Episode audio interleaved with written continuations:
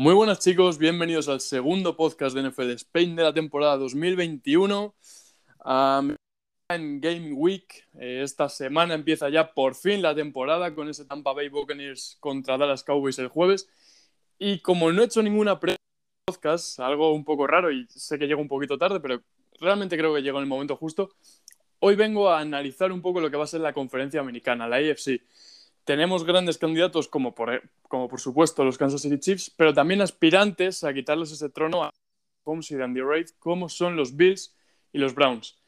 Y yo creo que para analizar todo esto no se me ha ocurrido un mejor invitado que Iker Sagasti. Muy buenas. Muy buenas, ¿qué tal? Encantado ¿eh? de volver por aquí, que ya hacía tiempo que no me tenías y, la última vez que, estuve lo pasé realmente bien. Así que para hacer esta, esta previa y para hablar de los equipos, yo encantado de la vida de, pasar este ratito contigo. Encantado, puesto que yo. Y de hecho, he de decir algo que eh, justo contigo grabé la previa del último draft y con Ponsetti grabé el, resumen. Y cuando grabé contigo fue el récord de, escuchas del podcast. O sea, bueno, no lo sabía. Sí, sí, sí, pues contigo fue el récord. Sí que es cierto que luego Ponsetti te lo quitó por muy poquito. y luego eh, el otro día estuve grabando con Javi. Y Javi, bueno, ha, reventado los números también porque ahora desde hace poquito estoy también en Twitter y se nota un montón. Pero vamos a por él, ¿eh? vamos a quitarle ese récord a Javi como sea. Yo creo, y lo tengo casi lo doy casi por hecho, que con esta le vamos a quitar el récord a Javi. Bueno, pues empezamos con la FC. Eh, hay una división que yo creo que es seguramente, no sé si la más competida, pero igual un poco la que más nombre quizá puede tener. La AFC. Eh, Ravens, Browns, Steelers, Bengals. ¿Por quién quieres empezar? Bueno, fíjate que el año pasado fue la mejor división de la NFL, ¿no? Cuando todo el mundo hablaba, lógicamente, de la, de la NFC Oeste, eh, al final fue esta fue la FC Norte la que consiguió más victorias. Y es que no me extraña, porque eh, al final tienes tres equipos que. Ahora hablaremos de, los Steelers, pero tres equipos de calibre playoff, eso, eso por supuesto, y creo que este año dos equipos de calibre Super Bowl. A mí me parece que, acertadamente lo dices, ¿no? Los, los Chiefs son los grandes favoritos de la americana, creo que de manera indiscutible. Pero yo pongo un, escalón bastante cercano. Creo que hay menos distancia entre los aspirantes de la, americana que, que, entre los Bucks y los aspirantes de la nacional. Creo que Browns, Ravens y Bills, y hablaremos de los tres equipos, son tres serios candidatos a jugar la Super Bowl este año. Y dos juegan en esta división, por lo tanto, ¿cómo no va a ser una de las divisiones más competidas, más interesantes de, toda la NFL. Empezamos por el equipo que quieras porque creo que los cuatro tienen, tienen bastante miga.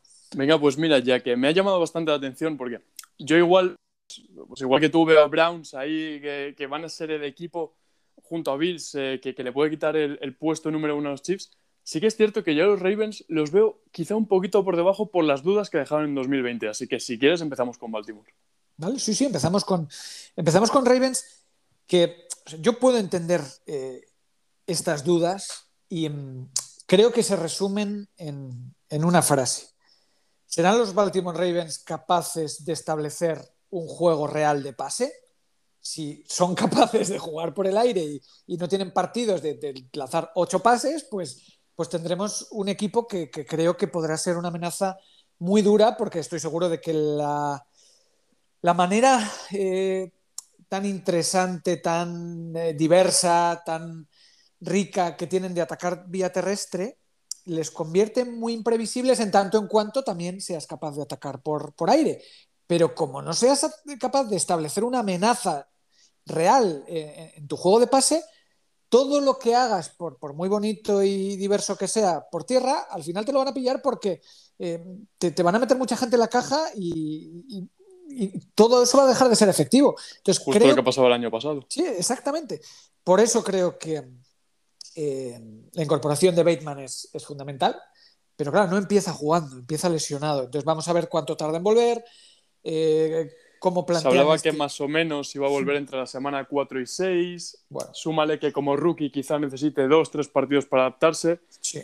Es decir, que igual ya estamos diciendo que el receptor número 2 o casi número 1 quizá hasta la semana 8 o 9 quizá no lo tengas a tope. Sí, pero, pero si lo tienes a tope la segunda mitad de temporada, te das con un canto de los dientes. Porque yo creo que este chico va a ser el receptor 1 en cuanto a, número de targets, a número de recepciones, porque quizá todo el resto de receptores que tienes, pues Hollywood Brown va más en profundo. Eh, bueno, tienes a Watkins, que estas primeras jornadas te puede hacer esa labor, pero yo creo que si la segunda parte de la, temporada Bateman está bien y, e involucrado en el juego, serán muy buenas noticias para, para Ravens. luego, en el juego terrestre has perdido a Dobbins, que era un poco ese corredor distinto, ¿no? Gas Edwards es más norte-sur y lo necesitas porque, porque Lamar va a ser el que te salga a correr por el exterior.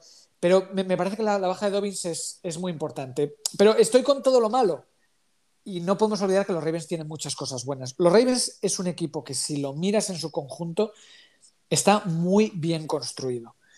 Creo que eh, la, construcción de plantillas es, maestra y tienen que resolver este problema del, pase y tienen que conseguir que la línea, malo será, ¿no? Con, tal y como han, reforzado, eh, vuelve Ronnie Staley, has incorporado a Cleveland.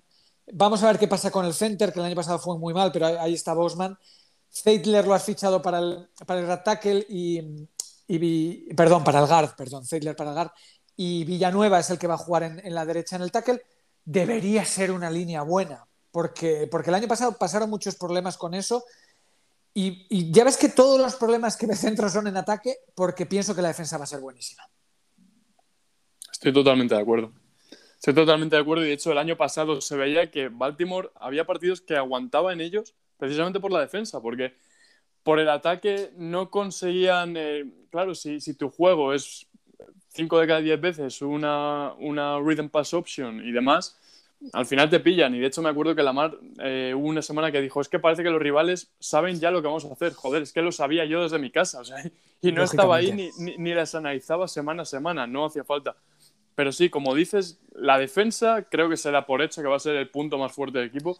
Y hay que ver si el ataque se ha sabido reinventar esta offseason y va a poder mantener el nivel. Por calendario, pues realmente quita un poco a los Browns que, se van a partir la cara con ellos por el puesto número uno de la, de la división, pero es que también tienen a los Chiefs, tienen a los Colts, tienen a los Chargers, Miami al final de, de temporada, Green Bay, Los Ángeles no tiene un calendario fácil tampoco Baltimore. ¿eh? Es, un, calendario, complicadito ¿eh? y, de verdad van, a necesitar que el ataque funcione. Porque, mira, para empezar, la, secundaria creo que es una de las mejores de, la NFL.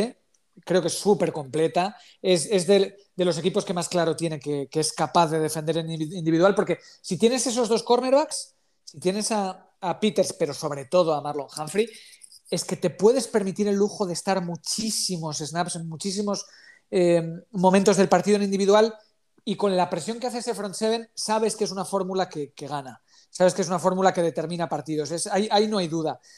Pero has, citado nombres realmente difíciles. Es dos veces contra los Browns, dos veces contra los Steelers, jugar contra Chiefs, más jugar contra Rams.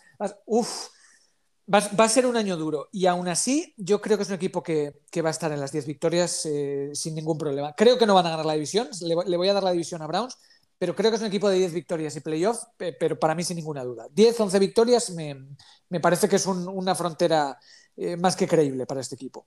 Pues fíjate que según estabas hablando al principio, yo creo que les ibas a dar más de 10, 11 victorias y todo. ¿eh? Yo ya te digo, creo que es la horquilla, si todo les fuera fantástico en unas 13 si no les fuera fantástico, unas 10. Fíjate, que, fíjate que yo creo que tú eres más optimista con ellos que yo. Y yo en mi predicción, que la subí la semana pasada o la anterior a Instagram, les di un 12-5. Porque sí creo que van a funcionar y creo que, por lo que sea, en partidos de estos apretados con Rams, con Packers, pues de estos partidos que, están a 50-50, que se los van a poder llevar. Yo sí creo que en esos momentos van a sorprender en ataque. Y de hecho, más vale que sorprendan, porque además Lamar Jackson, si no ando muy equivocado, termina contrato, está año de contrato. Eh, bueno, es, muy probable que esa renovación caiga eh, durante el año, hmm. digo yo, ¿no? Si ha, caído la de ellos Allen, Eh, vamos a ver cómo empieza, pero, pero sí, sí, es, un año muy importante. Pero se está jugando mucho dinero, porque si este año es como el 2020, se rumoreaba que igual el contrato podía ser de unos 20, 25 por temporada, que a lo mejor era lo que le ofrecía Baltimore, que en comparación a, los 30, 40 millones que estamos viendo ahora. Oh, sí, sí, a, los 40, ¿eh? A los 40, largos, más, 40 que 30, pero o sea, Lamar Jackson se está jugando muchísimo este año. de hecho, yo, yo creo que no ha renovado precisamente por eso, porque él quiere estar en en los contratos de los, de los quarterbacks estrella y no sé si los Ravens lo tienen claro todavía eso. Yo creo que ni los Ravens ni nadie. Yo, yo tampoco le firmaría por 40 millones ahora mismo al año. Otro quarterback que está también, eh, bueno, que, este año iba, parecía que iba a renovar contrato, pero que parece que Cleveland prefiere dejarle, es Baker Mayfield. Eh, has dicho que la división se la das a los Browns. ¿Cómo les ves este año? Pues otro, otro de los que está, ¿no? Es, eran, eran los tres grandes contratos para, este año, Allen, Mayfield y, Lamar Jackson, y de momento, antes de que empiece la temporada, solo le han dado la tranquilidad a ellos Allen, como para no dársela. Em, pero yo, a los Browns los, los, veo, los veo peleando por la Super Bowl. Es que de verdad pienso que lo tienen todo. Y si hay algo que te puede hacer dudar es es si Baker Mayfield va a ser capaz de mantener el nivel que creo que el año pasado sí mostró. ¿eh? Yo creo que acabó el año muy bien, que acabó muy sólido, que fue capaz de, llevar al equipo y mm, es que les veo muy pocas pegas. Eh, creo que el ataque, bueno, ya no, vamos a descubrir a nadie que, el juego de carrera, eh, hablando en global, pareja de corredores, que probablemente es la mejor de la NFL, Chap Hunt, línea para mí ofensiva, sin el, probable. Sin el probablemente. de hecho, eh, vi ayer una noticia de los Raiders en la que preguntaban si la pareja de running backs de, Raiders, que es eh, Josh Jacobs y Kenyan Drake, si era la mejor de la NFL. Y la, la, verdad que te da bastante risa que, se haga incluso esa pregunta. Eh, Sí, pero, pero, pero voy más allá, porque es verdad, yo pienso que son la, mejor pareja de, de, running backs de la NFL, pero si a eso le sumas una línea que es fantástica en, en la carrera, sus guards, los dos, ¿eh? Eh, Bitonio y Teller son tremendos abriendo, abriendo espacios. Em, y el sistema, ya tienes un juego de carrera súper creíble, que, es una amenaza constante, que obliga a las defensas rivales a meter más gente en la caja, con lo que eso supone em, a la hora de, de, abrir el campo después, eh, cuando, sobre todo el play action, ¿no? Es uno de los equipos.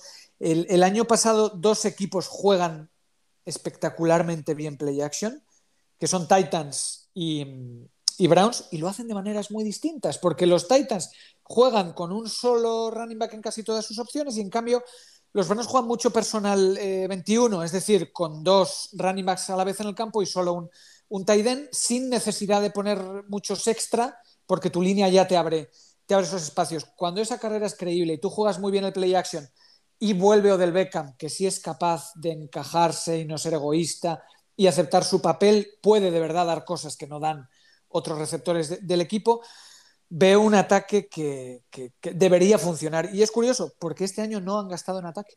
El año pasado, em, los Browns fueron el equipo de la NFL que más dinero gastó de, su cap en ataque. Este año no lo han tocado y donde han invertido es en defensa, que es donde creo que pueden dar ese salto de calidad. Hablamos de del Beckham Jr. Em, el año pasado hubo una gran eh, una gran polémica quizá, que decía que cuando está OBJ en el campo, Baker juega peor. ¿Eres de los que cree eso o, o, viste que, fue un poco, el 2020 realmente fue un poco eh, cúmulo de circunstancias? Porque 2019 Baker juega un poquito, juega peor que en 2018 y el año pasado justo Beckham se lesiona al principio de temporada cuando estaba jugando bien. De hecho recuerdo un partido entre los Cowboys antes de lesionarse o igual es en el que se lesiona que ganan, pues no sé, un marcador súper alto de 40, 50 puntos.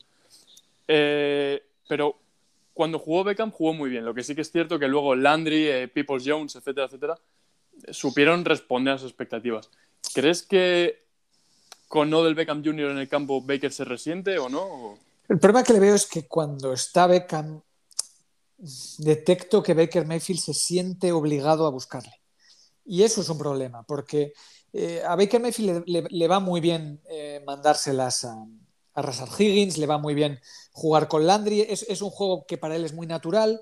Y en cambio, cuando, cuando tiene. Bueno, eh, People Jones es muy explosivo, pero han, han encontrado una conexión muy buena. Y creo que cuando vuelve Odell, Mayfield es como que tiene un chip de tengo que darle el balón y a veces forzaba situaciones y no sé si eso es lo mejor para, los Browns. Por eso pienso que hay que encajarle bien en el sistema porque bien utilizado puede ser un jugador que, sea un salto de calidad, pero no caer en la trampa de tener que buscarle de, manera eh, perentoria porque creo que eso no son los Browns y no son los Browns que han funcionado en ataque. ¿Y crees que... No, no, yo creo, creo de verdad, eh, veo a Mayfield maduro. Maduro, no sé si maduro, pero madurando. Y, creo sobre todo que el hecho de, que tenga Stefanski en la banda guiándole va a hacer que el ataque vuelva a ser eh, muy diverso. Creo que van a seguir convencidos en establecer un buen juego de carrera y luego hacer pagar eh, cuando, cuando les esperen corriendo con, con, play action. Creo que por mucho que lo sepan los rivales, cuando tienes tan buenos corredores, eh, eso les va a funcionar. Del ataque ya has hablado, pero creo que la defensa, que tampoco hace falta que descubramos nadie a nadie, es posiblemente una de las tres mejores o incluso de las dos mejores de la NFL. ¿Cómo la ves? Bueno, potencialmente debe ser una, defensa de élite.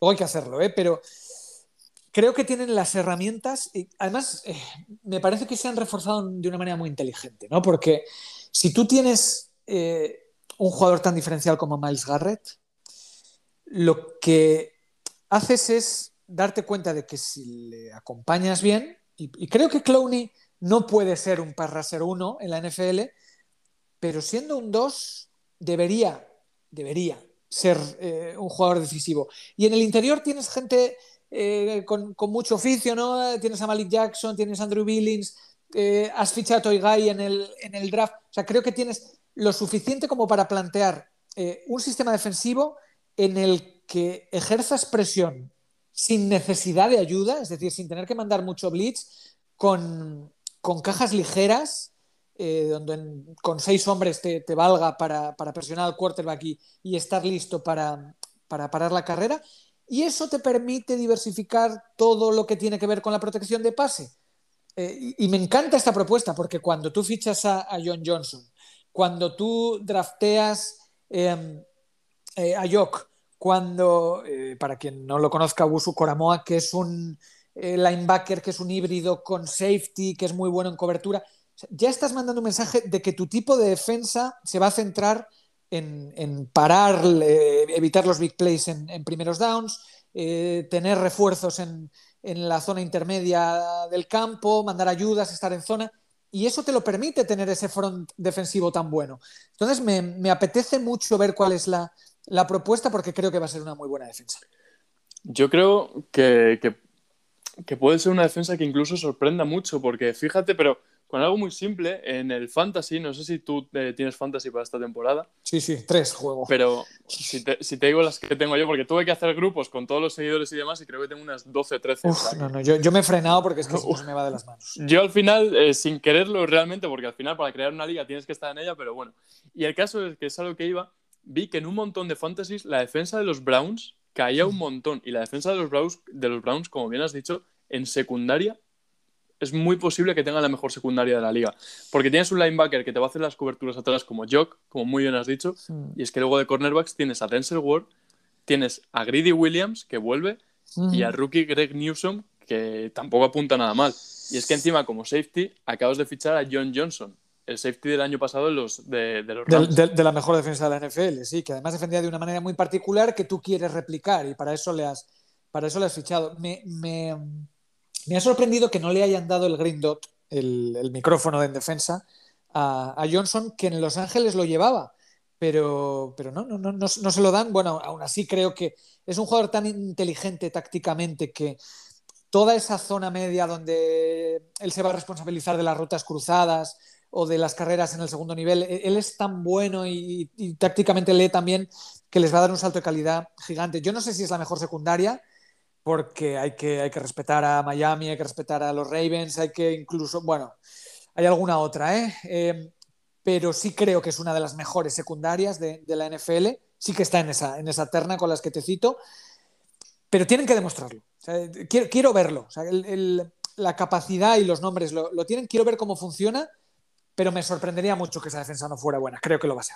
Estoy totalmente de acuerdo. Y precisamente quiero matizar un poco lo que he dicho. Tienen el potencial para ser la mejor de las Eso sí, eso no, no te cambia ni una coma. Eso. Hoy, hoy por hoy, quizá no, porque pues acabas de. Pues eso, Johnson acaba de llegar realmente. Newsom es un, es un rookie. Grady Williams el año pasado no jugó.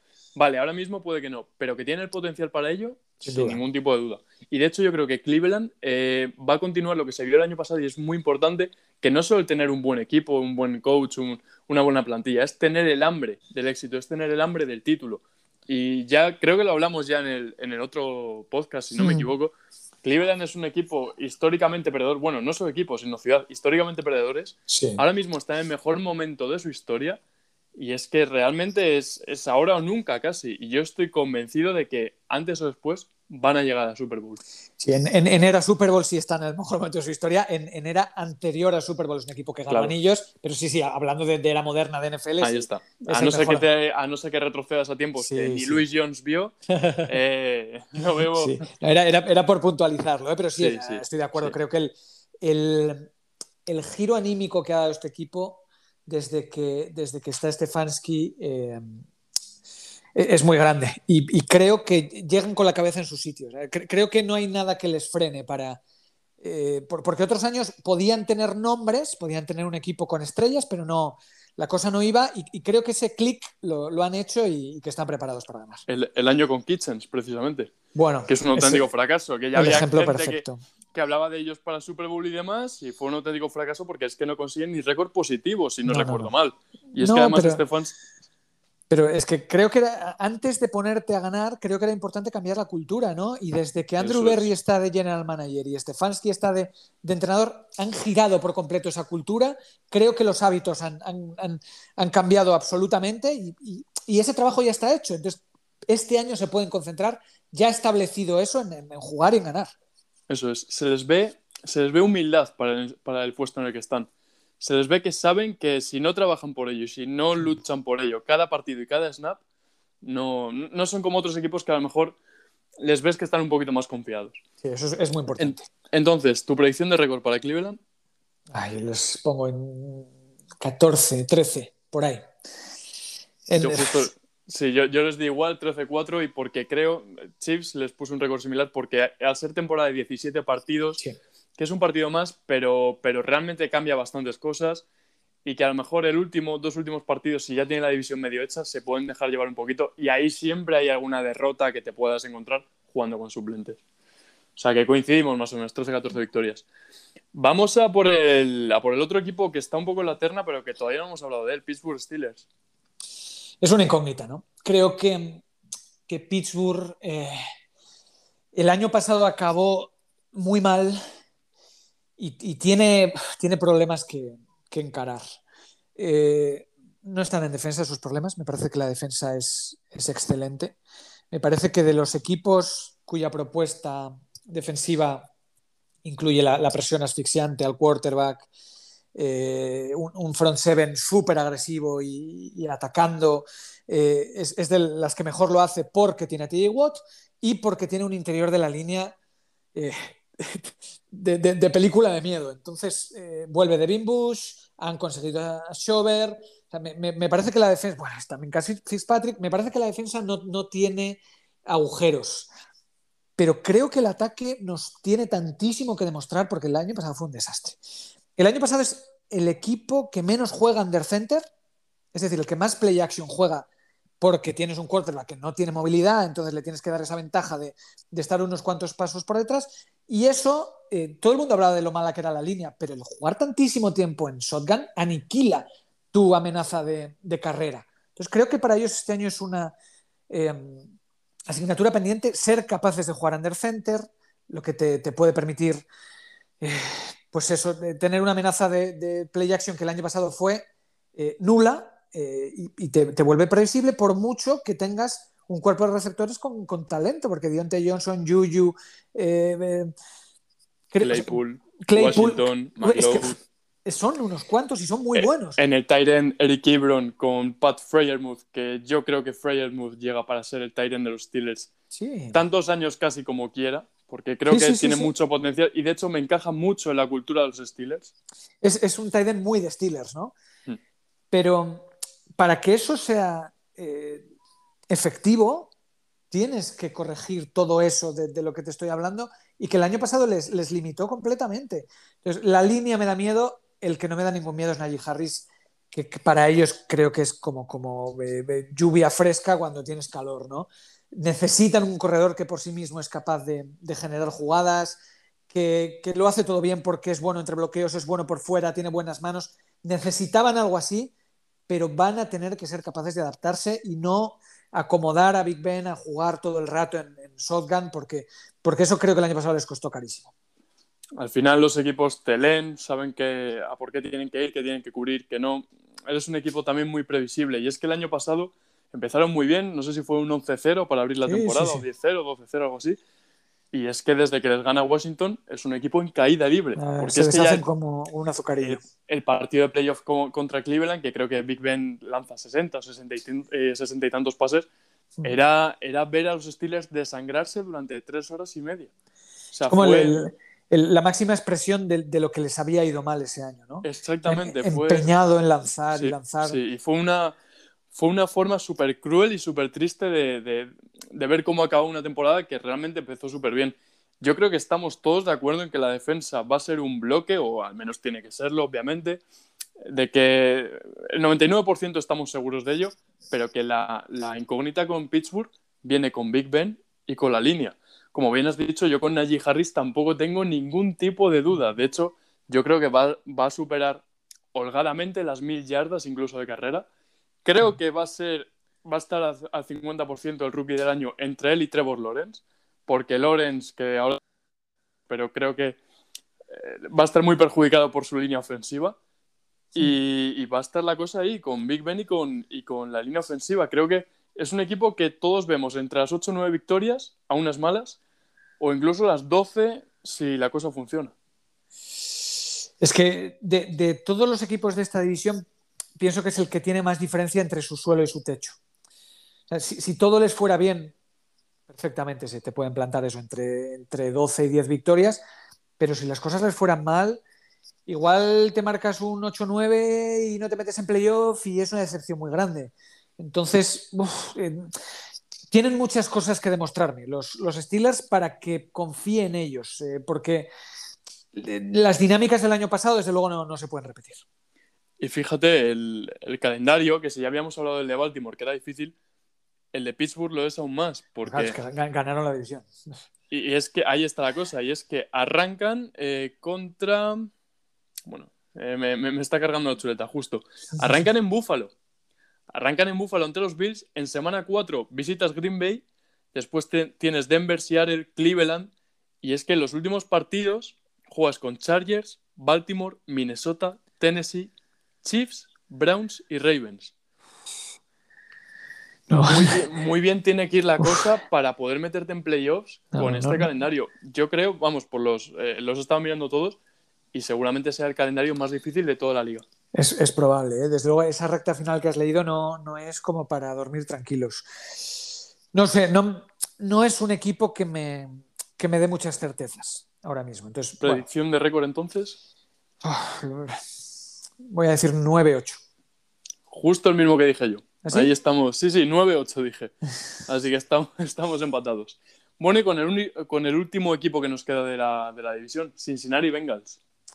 Bueno, los Bengals creo que no los podemos poner en el, en el mismo escalón que ponemos a, estos tres. Bueno, ni siquiera pongo a los Steelers en el escalón de los anteriores, pero sí que a los tres los, les doy opciones de, de playoff y las que puedan tener los Bengals eh, pasan por una sorpresa, es decir, pasan por porque se conviertan en la revelación, porque las cosas les funcionen muy bien.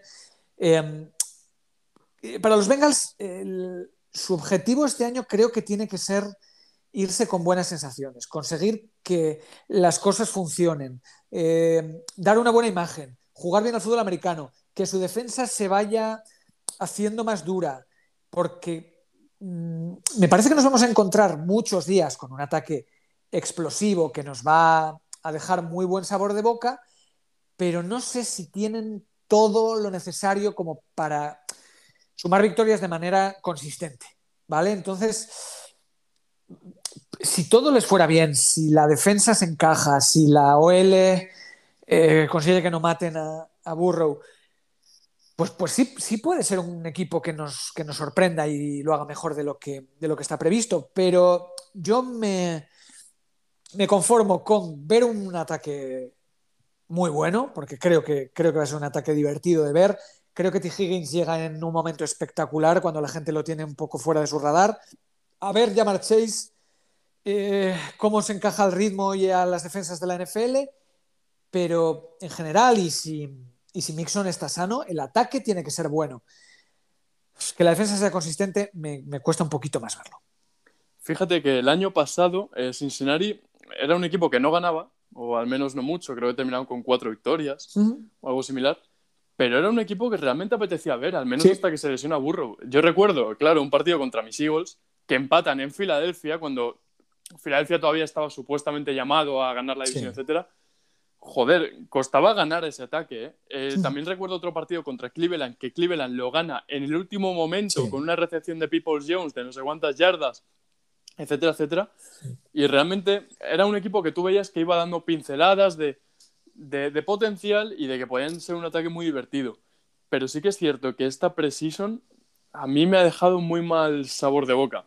Eh, con muchos suplentes, es pretemporada, etcétera, etcétera, sí. Pero a mí, a mí me ha muchas dudas. De hecho, me ha bajado un poco el hype que tenía con ellos. Yo les veía en 6, 7 victorias quizá, pero viendo la pretemporada y el calendario que tienen, no los veo pasando de 5, 6 como mucho. Ya, a mí, ya.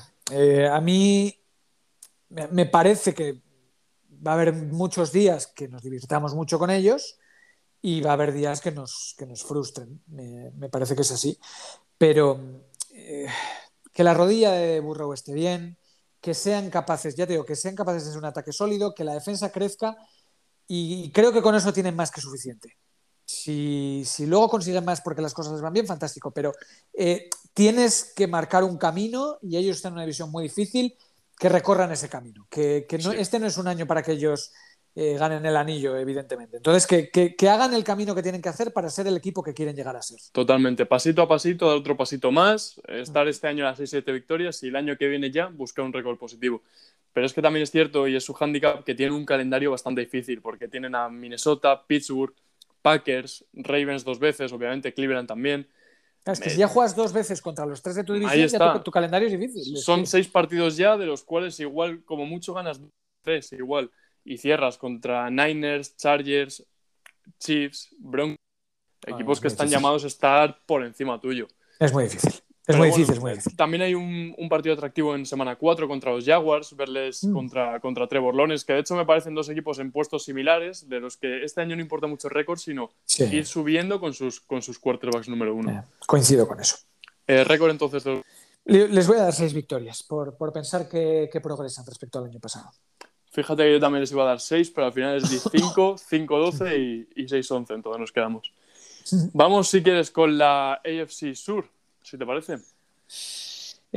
Es una, es una división curiosa, porque todo depende un poco de, de qué pase con Carson Wentz, ¿no?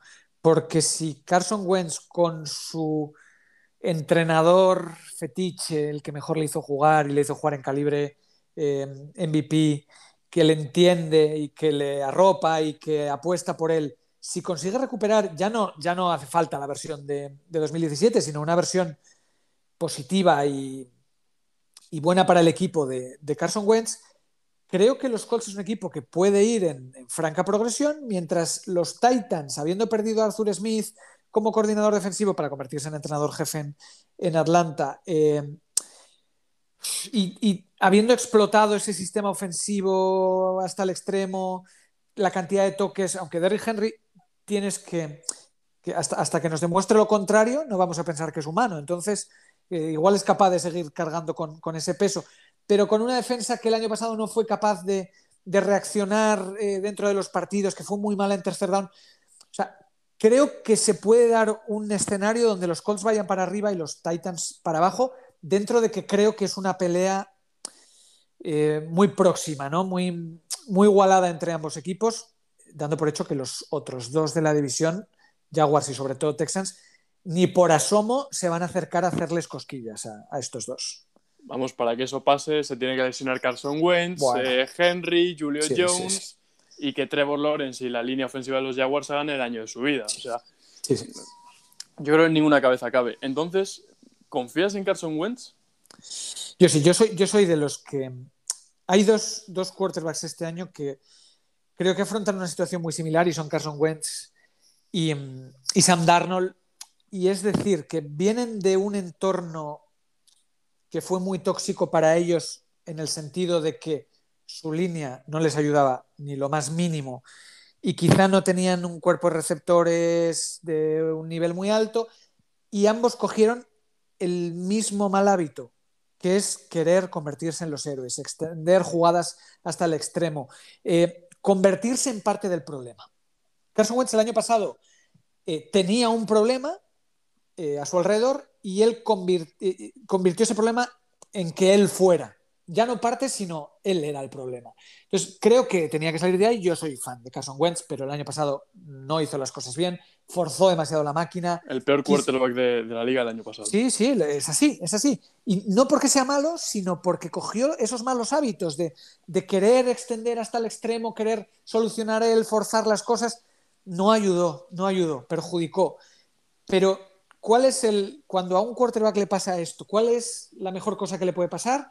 caer en los brazos del entrenador que le hizo un buen quarterback, Frank Reich, en un entorno donde tienes una de las mejores líneas de la NFL, donde tienes un cuerpo de, receptor, de receptores jóvenes que están en crecimiento, donde tienes una defensa que te va a ayudar y un juego de carrera que puede ser una amenaza eh, constante. Entonces creo que Carson Wentz ha caído justo en el sitio en el que tenía que caer para revitalizar su carrera. Si se mantiene sano y eh, me, interesa mucho, ¿no? A mí los Colts y los, he estado leyendo y he leído mucho que han tenido que pelearse mucho Frank Reich y él para convencerle de ciertas cosas. Si Reich le convence de, ser el quarterback que tiene que ser para estos Colts, em, Carson Wentz puede dar mucho más de lo que dio Philip Rivers el año pasado, porque tiene ciertas capacidades que Rivers a las alturas de la carrera en las que estaba el año pasado ya no te podía dar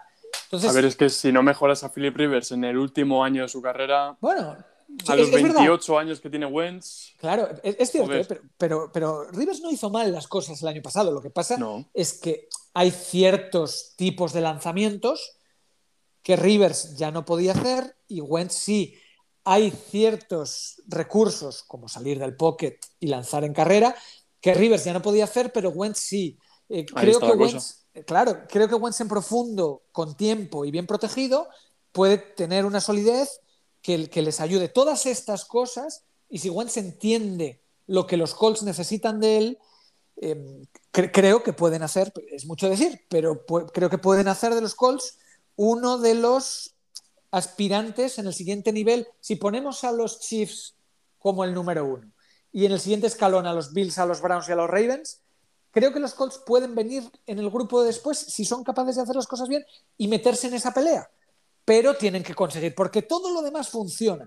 Tienes una defensa fantástica, muy bien, muy bien gestionada eh, y tienes un ataque muy equilibrado. Lo único que le falta es que funcione el quarterback. Y si Wentz es ese hombre, los Colts pueden ser muy buen equipo. Yo, yo los doy ganadores de división. Estoy de acuerdo con todo lo que has dicho, excepto lo de ganadores de división, porque yo, obviamente, como fan de los Eagles y también de Wentz hasta hace nada, pero bueno, eh, con Wentz hemos terminado un poco mal, pero siempre le vamos a tener ese cierto cariño. y más aún si es con Frank Reich en Indianapolis, joder, que triunfe lo máximo posible y ojalá levante una Super Bowl. Yo he sido muy creyente de, estos Colts y aún a día de hoy todavía lo soy porque ni siquiera ha empezado la temporada y los veía los tapados de los tapados, es decir, después de Chiefs, Bills y Browns, como bien has dicho, y después Colts. Pero eh, estas últimas semanas los Colts, eh, por lo visto, ya se empieza a rumorear que Wentz no está siendo buen compañero. Hay un poquito de, división en el vestuario de Colts que dices, joder, el vestuario, además del equipo de una ciudad como Indianápolis, que no te aprieta como Filadelfia. Ya lo está partiendo un poco. Luego el tema COVID, con que ha decidido no vacunarse, ha pedido que le respete la decisión, pero ha estado lesionado y ya se ha tirado eh, una o dos semanas en la lista COVID. No están empezando muy bien las cosas con Wentz. Como jugador, obviamente, puede ser un quarterback, a día de hoy incluso, si mejora, eh, top 12, top 13, se puede meter ahí. pero es que el aspecto mental le afecta demasiado y yo creo que ahora mismo no está en un muy buen lugar mental, o al menos esa sensación da desde fuera. Bueno, vamos a ver cómo va eso. Yo creo que, que Rage puede ayudar eh, mucho en ese sentido. Eh, dices quarterback 12-13.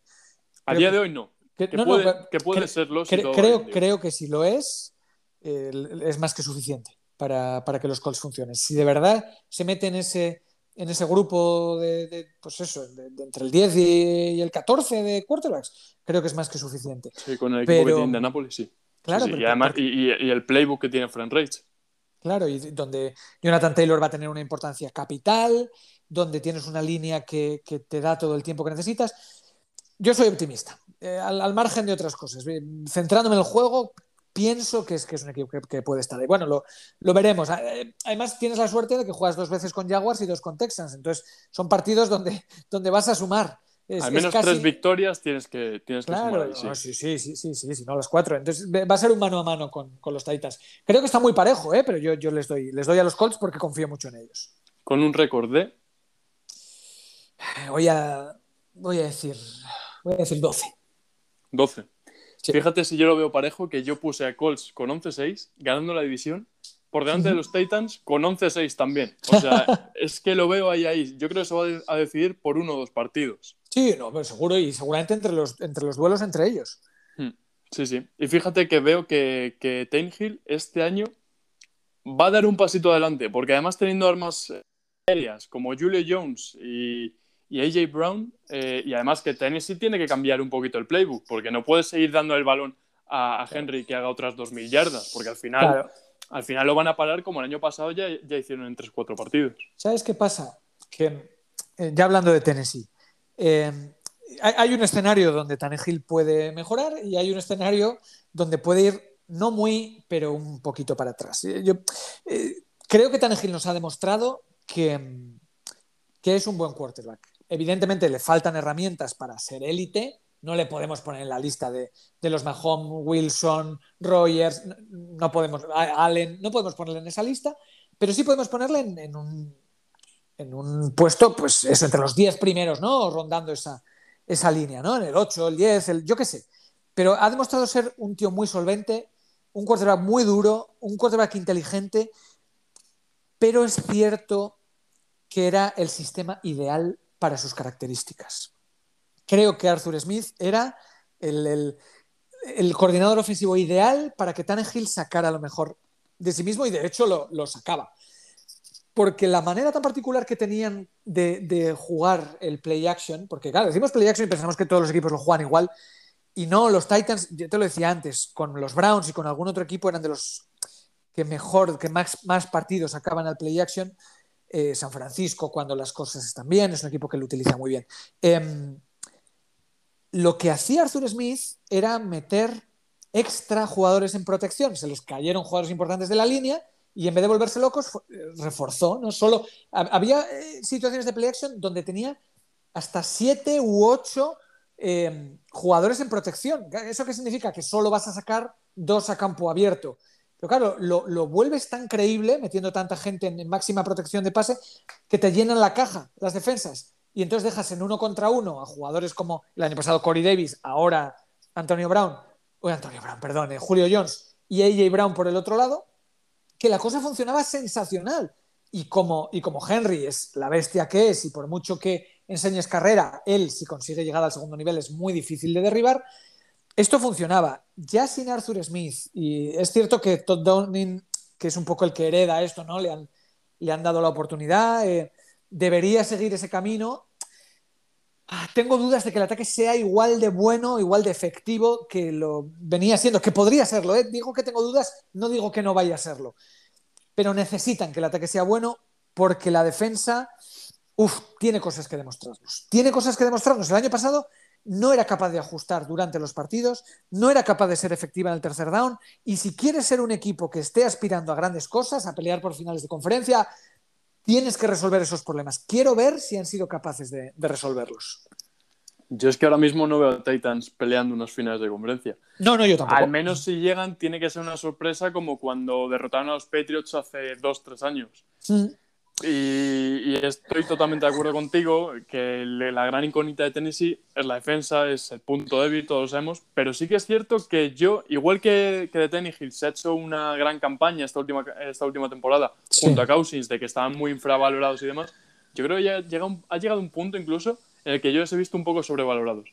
Pero aún así, aún así, yo fíjate que sí creo que Tennessee este año puede al menos debe, pero creo que lo va a dar, que creo que va a dar un pasito adelante. Sí, hombre, lo, van a necesitar, ¿eh? porque lo, que comentábamos antes, si Henry llegará a un punto en el que sean capaces de... No puedes jugar tres años igual.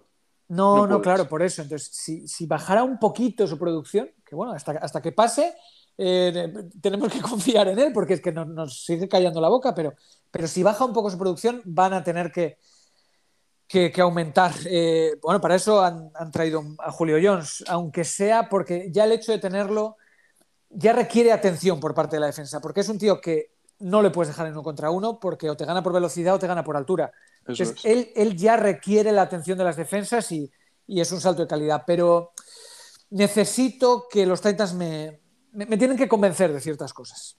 ¿Récord de Tennessee entonces? Eh, voy a darles 10. 10-7 muy ajustado, ¿eh? Y sin, grandes récords tampoco en esta, en esta división, por lo, que, por lo que veo. Eh, pasamos con, bueno, ¿quién crees que va a ser el tercero en, la división? Creo que van a ser los Jaguars. Deberían, al menos. Sí, no, por méritos, sino por deméritos de los, de los Texans. No, me... es que no tienen contrincante, contrincante básicamente. No, claro, exactamente. Entonces, no sé si me encanta eh, lo que estoy viendo de, de los Texans. No sé si me encanta. De los, perdón, de los Jaguars. No, no he visto un training camp, todo lo que he leído, he visto, he escuchado, que me, que me lleve a ser optimista con el equipo. pienso que puede ser un equipo que lo pase muy mal. Que el ataque en algún momento puede darnos eh, muestras de calidad, pues evidentemente. Tienes al número en el draft y a un chico que, que es como todo lo que pides de un quarterback moderno, ¿no? Lo tiene todo. Y, tiene, más. Sí, y, más. Y tiene ciertas armas, pero bueno, ya se te ha caído Etienne, tu línea ofensiva no es buena. No sé, no sé. Creo que vamos a ver flasazos. Y luego la defensa sí que es la que no, no la veo de ninguna manera. creo, creo que no llega preparada. Y, no sé si todo lo que, o el estilo que está em, implementando Urban Mayer ayuda a que las cosas mejoren o a, que empeoren. Entonces, es, un melón por abrir, pero no me, no me sugieren cosas muy buenas estos Jaguars. Ahora que mencionamos lo de la defensa, eh, fíjate que yo creo que con la defensa, realmente el cuerpo de cornerbacks eh, ya lo querría yo en Filadelfia. Porque tienes a Shaq Griffin, que ha llegado desde Seattle. Sí. CJ Henderson, que el año pasado fue primera ronda, además en el número 6 o el 8 o algo similar, con sus problemas un poco mentales que se ha rumoreado. ha, tenido ciertos problemas dentro del equipo, ha sonado para traspasos. Si consigue estar bien, es un gran jugador. Eso es lo que iba, que parece que lo está, o al menos por lo que publica en Instagram, que ya se hartó de publicar cosas, eh, vamos a decir, un poco malas, un poco que demostraban que anímicamente no está bien. Últimamente ha estado publicando cosas que que invitan a pensar que está totalmente concentrado. Y luego encima también un jugador que draftearon que me parece muy interesante, tienes a Tyson Campbell como cornerback 3 quizá. También tienes a, a, Jason en el linebacker, que bueno, eh, decepcionó el año pasado, pero tienen, no es una defensa compacta en general, pero que tienen tres, cuatro jugadores que pueden ir dando pinceladas, destellos, como bien has dicho, y a partir de ahí irla construyendo. Ya pero creo que hay que tenerle paciencia. ¿eh? Hombre, por supuesto. Por supuesto. Yo fíjate, fíjate que con Jaguars me ha pasado un poco igual que con Bengals, que tenía un poquito más de hype con ellos, pero es que. me ha, a mí durante, el verano, durante el training camp, sí, sí, se, me ha apagado un poquito, es verdad, estoy contigo. Sí, además ves la precision y ves la, línea ofensiva, y lo comenté con Javi en, en el podcast que grabamos que Trevor Lawrence ha jugado menos esta pretemporada de lo que es seguro, de lo que Urban Meyer tenía planeado. Para que no lo maten. ahí está, ahí está, porque nadie se esperaba que la línea ofensiva fuese a ser tan mala, porque es que ha sido horrorosa. Y es curioso, porque es, una línea ofensiva que hay inversión económica ahí, ¿eh? pero, pero no, está, no está ajustada como deberían. Y, bueno, Cam Robinson está bien, pero todo lo demás de verdad genera dudas, sí, sí. Yo creo que va a ser el lastre del equipo, pero vamos, sin ninguna duda. Porque además luego tienes a Trevor Lawrence, que bueno, todo el mundo ya sabe que va a ser eh, Dios. Pero luego encima tienes de receptor a un Lavisca Chenault, que para mí puede ser uno de, los, uno de, los, jugadores que más sorprende este año. Sí, sobre todo porque es muy versátil, te puede hacer daño de, de diferentes maneras.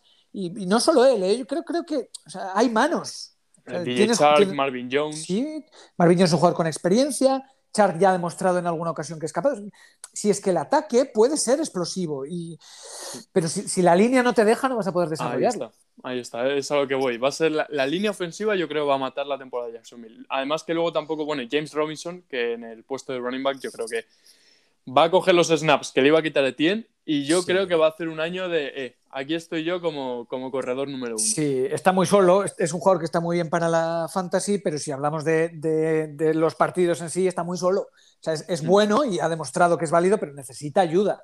Y sin Etienne, igual se queda un poco justo. Eh, no él, sino el juego de carrera. Hombre, el juego de carrera obviamente se resiente cuando pasas de tener dos running backs a tener uno. Claro, claro. Re ¿Récord entonces de Jacksonville? No, les voy a dar tres victorias solo. ¿Tres? Solo tres. Uf. Sí. Muy pocas. Pues entonces el, el récord de Houston no me lo quiero ni imaginar ya. Pues ya, ya verás. Fíjate, yo, yo a Jacksonville le di 5-12 y ahora ya te voy a preguntar por, por Houston y estoy asustando un poquillo. Sí, no, no quiero gastar mucho tiempo en los Texans porque me, me parecen el peor equipo de la NFL. O sea, hay muchos equipos, prácticamente todos los equipos de la NFL me tienen algún aliciente para mí y me cuesta encontrarlo en, en los Houston Texans que me parece que ellos mismos han tirado el, el año a la basura eh, por, por, todo, por entrenador, por, por quarterback, por... O sea, tú miras esa plantilla y, y, casi puesto por puesto eh, el resto de la NFL son mejores. Entonces me, me cuesta mucho aferrarme a algo en, en estos a mí, Texans. A mí solo se me ocurre un nombre y es Philip Lindsay. Sí, sí, fíjate, Philip Lindsay, que además yo creo que a todo el mundo le cae bien, ¿no? Philip Lindsay, la historia de, un tipo undrafted por las lesiones, que luego en su casa eh, lo, ponen a jugar en Denver y lo hace bien, no tiene nunca eh, balones perdidos y creo que tienen que jugar mucho con él en, un eh, cuerpo de running backs con todo abuelos y él. eh, pienso que va a ser bueno y, y luego eh, Brandon Cooks es un receptor uno aceptable pero es que a su alrededor no hay prácticamente nada, de verdad. De quarterback tienes a Taylor Taylor, que sí, para llevarte una reconstrucción, bueno. Sí, eso, es, es, es, para llevarte una reconstrucción, es un quarterback aseado y poco más. Y poco pero, más. pero ahí está, que no hay mucho más. Y luego, Davis Mills, no sé a ti, pero a mí no me produce demasiada ilusión, la verdad. No, no, no, a mí tampoco, a mí tampoco. Ojalá poder decir lo contrario. ¿Y cómo habría cambiado el panorama con Kellen Mond? Porque eran a quien iban a draftear y Minnesota se lo quita justo un Justo delante de ellos, sí, es verdad. Sí. Pero bueno, también pero, es que... eh, así son las cosas en la Ahí NFL. está, así es el draft. Pero bueno, eh, por ejemplo, en defensa han fichado a Desmond King, que me sorprendió incluso que, que se tirase tanto tiempo libre. Sí. Pero, sí, pero, no. pero una defensa llena de jugadores que. A ver cómo lo expreso. Un montón de jugadores que alguna vez nos han demostrado que son capaces de algo, pero nunca lo han terminado de, de, de, refrendar, ¿vale? Entonces, creo que Desmond King es un ejemplo de eso, creo que eh, Christian Kirsey es un ejemplo de eso, luego eh, tienen, me parece que Zach Cunningham es un gran linebacker, pero no puedes apoyar tu defensa solo en un gran linebacker, o sea, tiene, tiene agujeros por todas partes, esa defensa va a sufrir lo, lo indecible este año los Texans podemos decir un poco que son el equipo Yuko de la NFL. Sí, son, sí, sí. El que haya visto la serie Last Chance You, es, son un equipo un poco de juguetes rotos, como bien has dicho, sí. ya en sus 27 años más o menos, que han demostrado, pero no han terminado de romper. Eso y es. es un equipo del que tampoco se espera nada y que tienes un cuerpo de corredores que en 2017 estaría muy bien, pero es que estamos en 2021. En 2021, exactamente. Récord entonces de Houston. Nada, les voy a dar una victoria y por darles una. O sea, por, por, por, no, por no poner un rosco. Fíjate, yo, yo, les di dos porque al final siempre sueles robar alguna victoria cuando no parece como los Jets este año. Pero sí, pero sí yo creo que más de dos no creo que. No, no. Bueno, pues si te parece, vamos con la AFC Oeste. Bueno, esta eh, puede ser una, una división súper divertida porque tiene al favorito de la, de la conferencia, yo creo que es unánime, ¿no? Que los Chiefs vuelven a ser favoritos. Y Pienso que tienen dos equipos, tanto Chargers como Broncos, para mí Chargers delante de Broncos, pero que pueden ser un grano en el culo, ¿eh? que pueden ser... Eh, como poco. Como sí, sí, sí, sí, sí, que, te pueden molestar más de la cuenta y cuidado que no, que no den algún susto. Yo eh, eh, voy, voy a dar a los Chiefs ganadores de la, de la división, pero no me extrañaría que, que los Chargers estén, estén cerca. Eh, y, por, y por empezar con Chiefs, los Chiefs entendieron en la Super Bowl que no se pueden permitir no tener profundidad en la OL, porque cuando tienes a un tipo que es capaz de por sí mismo revolucionarte cualquier partido, que tiene la capacidad de brazo, de mente, de todo, de, cambiártelo y no le dejas cambiarlo, eh, tenías que hacer algo. Se han centrado en ese trabajo y lo han hecho muy bien. Eh, Orlando Brown y Tooney te resuelven el lado izquierdo. Me parece que Chris Humphrey es una elección magistral en el draft, que no sé si, va a empezar titular, lo dudo, pero creo que va a acabar el año siendo titular y siendo muy importante. Creo que han conseguido un center para años. Vuelve Duvernay Tardif en el lado derecho. pienso que han resuelto el problema que les impidió ganar el anillo el, año pasado. Entonces, eh, tú miras a los Chiefs y dices, es un equipo que lo tiene todo. ¿Dónde pueden sufrir? puede sufrir su secundaria. Su secundaria, sin Brillan, que era el veterano en el cornerback que te daba un poco la, solidez, cuidado que no sé, o sea, Smith lo hizo genial el año pasado, ¿eh? que, no, que no se me entienda mal, pero, pero puede ser un punto débil para ellos. Con todo el respeto, eh, yo soy bastante de Mathieu, al menos le defiendo, porque igual que con Tyron Mathieu y Jamal Adams creo que están sobreodiados, Suelo defenderle mucho y, tú quita a Matías de la secundaria de Chips y es una secundaria de equipo de, no sé si decirte en reconstrucción, pero de equipo en récord negativo. Vamos a decir una secundaria vulgar. Ahí está, mm, de la media de la liga, vamos Eso a decir. Eso es, sí, sí, mediocre. Pero claro, eh, Tyran no solo anímicamente, no solo tácticamente, no solo de energía, sino todo ello junto es un jugador que por sí mismo te transforma la unidad. Ahí está. Es a lo que voy. Es a lo que voy. Totalmente. Y me ha parecido, bueno, la línea ofensiva, como bien has dicho, eh, es que lo han hecho perfecto. Cortaron a Schwartz y a. Mm, no me sale ahora mismo el nombre. Sí, a Eric Fisher. A Fisher, que de hecho sorprendió a todo el mundo. Dijeron, ¿pero dónde van estos, estos tíos? Y la han, han reconstruido la línea ofensiva. Ha sido un trabajo, me, me parece muy infravalorado para lo bien que lo han hecho. Y luego, no sé cómo ves tú, pero hay un receptor número dos que este año tiene que dar un pasito adelante, que es McCall Hartman. Ya. ¿Sabes qué pasa? Las, miradas están puestas en McCall Hartman. Eh, tiene mucho que demostrar. se le pide, se le exige y va a ser la temporada en la que o es de verdad ese. Porque claro, se ha ido Sammy Watkins y Hill es un tipo de receptor 1 distinto, que quizá no carga con tanto peso de número de targets, sino que en un par de flasazos te resuelve un partido. Eh, tienes a Kelsey que sí asume ese número de targets, pero necesitas un wide receiver por fuera que sea eh, todo lo sólido que esperas que, sea Harman. Y este año creo que es un jugador que se la juega mucho. Hombre, que Chiefs, Hill y Kelsey son muy buenos, muy, muy, muy buenos. pero no, no puedes sostener un ataque con dos, con dos jugadores, con dos Necesitas algo más, sí. y más cuando, cuando Mahomes no busca pases a running backs. Necesitas que Harman sea eh, esa alternativa real eh, de una manera constante. Sí, la Super Bowl. En la Super Bowl anulan a, los dos nombres de la ofensiva de, Chiefs y a quién busca Mahomes. Claro. Cuando le presionan, has cerrado las dos puertas principales, así es como ganaron la Super Bowl los, los Eso Eso es. Entonces, Kansas City Chiefs, campeones de división con un récord de. Les voy a dar 14. 14. Buen número, optimista también. Fíjate que yo he dado 13 por lo que te he comentado al principio de que creo que al final es una temporada larga donde se va a dosificar más o menos. Total, al final de temporada tendrá la división mm. ganada y yo creo que sacan uno o dos partidos. Eh, puede ser. Segundo puesto, Denver o Chargers. No, para mí es Chargers. Eh, puede ser que Denver lo consiga, ¿eh? si le van muy bien las cosas, pero es que los Chargers me ilusionan mucho. Me, ilusiona eh, que Brandon Staley haya cogido este equipo, cómo va a, crecer eh, Herbert, la línea que le han dado a Herbert para protegerle. Es que que Herbert jugara el año pasado como jugó, teniendo una línea que fue la veintitantos en protección al quarterback, o sea, cómo el chico fue capaz de encarar la presión y, dar una respuesta eh, convincente en todo momento. Y si este año le protegen mejor, si este año tiene un center como como Linsley, si los receptores siguen siendo igual de buenos y además vuelven eh, algunos de lesión, joder, si la Como defensa. Eckler. Como Buah, vuelve Eckler, que creo que va a ser un running back que va a sorprender a mucha gente si no lo tienen eh, un, poco, un poco trabajado. Pero eh, con, con ese ataque explosivo y una defensa en manos de Brandon, de Brandon Staley, que ya nos demostró el año pasado en el otro equipo de Los Ángeles de lo que es capaz.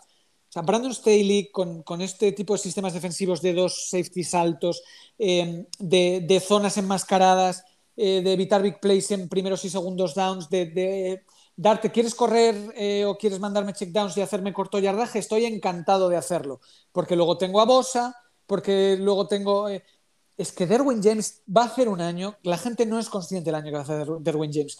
Me apetece muchísimo ver a los Chargers por, por un montón de cosas. Entonces, si son capaces de acabar con esa maldición que les viene persiguiendo desde hace años y ser el equipo que todos pensamos que puede ser, esta es mi revelación. De, el equipo revelación de este año para mí son los, son los Chargers.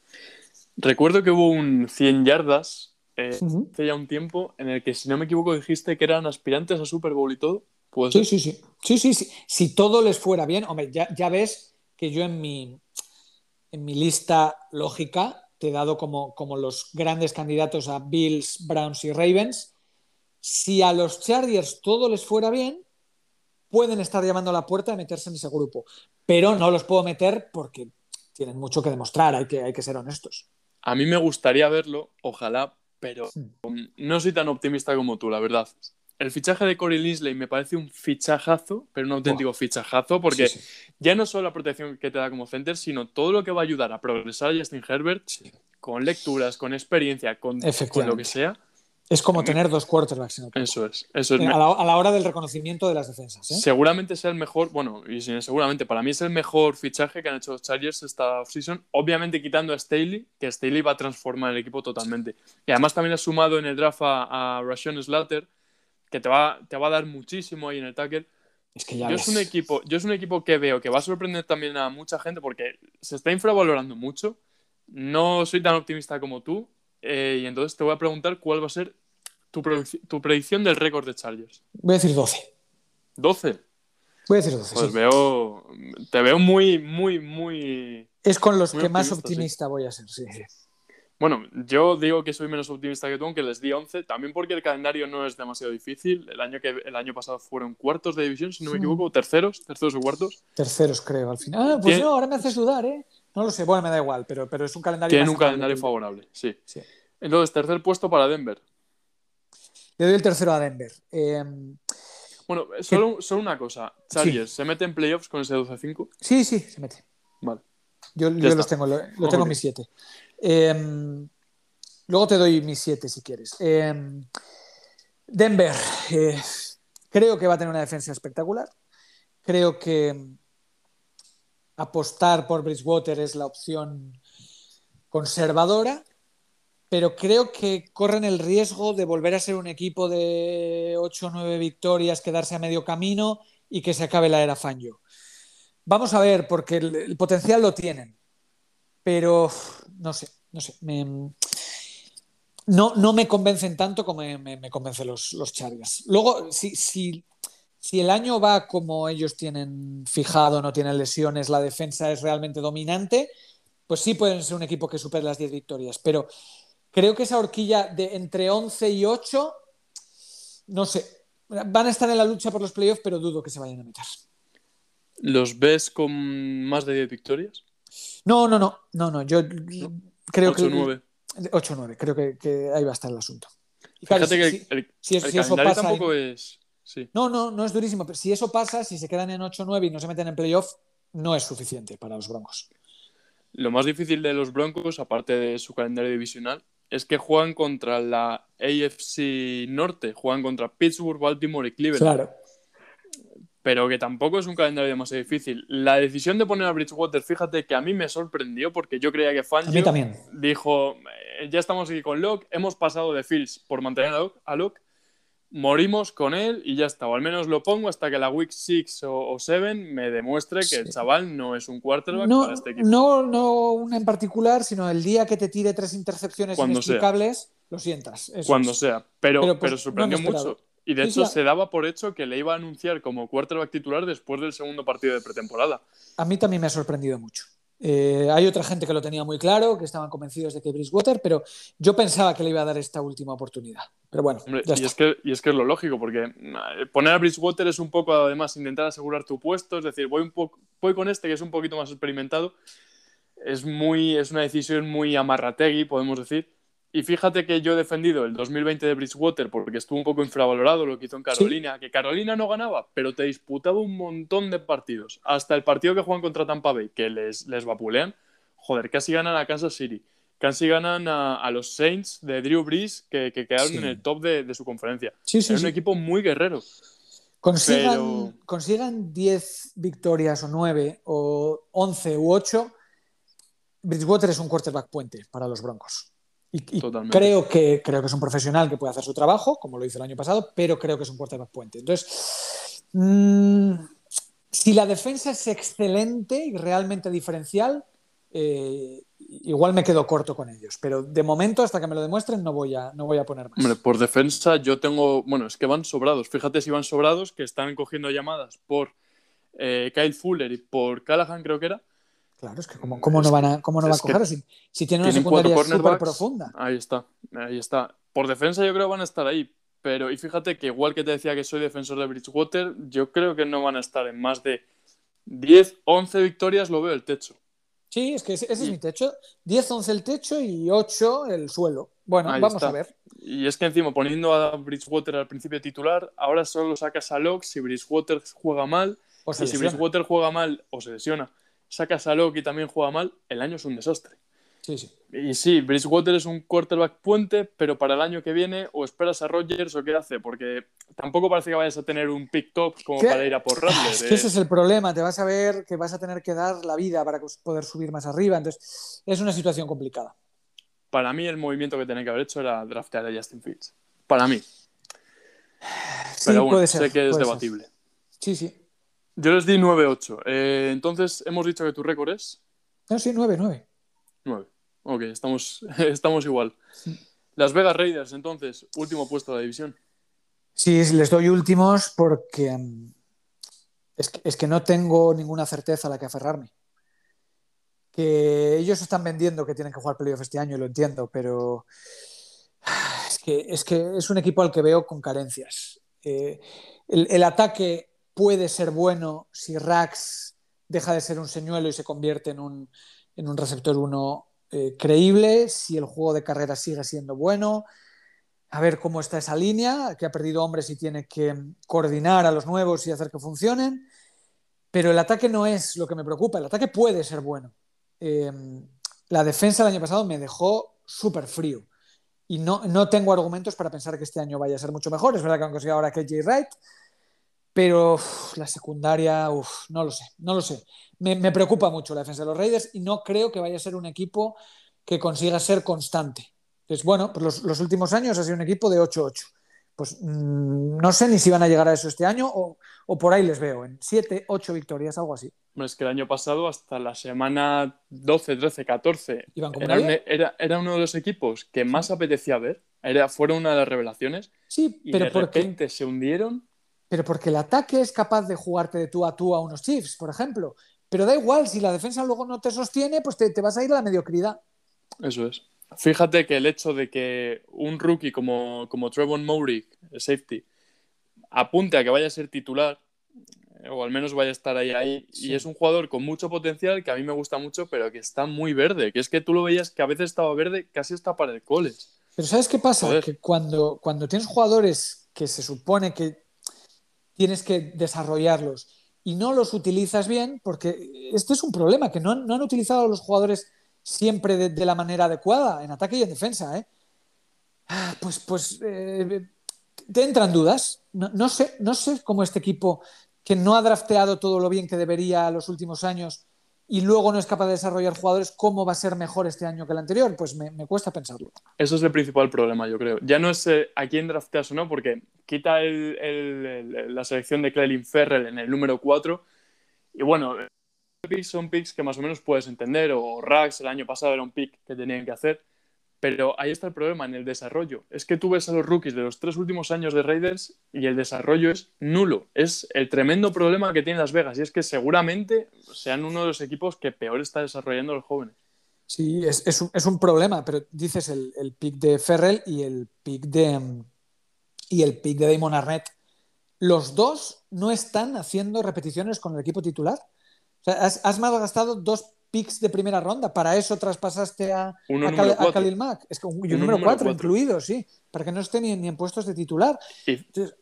¿Traspasas a Khalil Mack para eso? ¿Traspasas a Mari Cooper para eso? No lo sé. Entonces me, tengo dudas con la gestión de los Raiders, entonces me, cuesta, me cuesta ponerlos. y eh, fíjate, fíjate lo consecuentes que son con sus decisiones y lo seguras que las tienen, que se ha sabido ahora que esta offseason llamaron a Chicago para preguntar sobre Khalil Max, sobre si estarían dispuestos a traspasar, por él o no.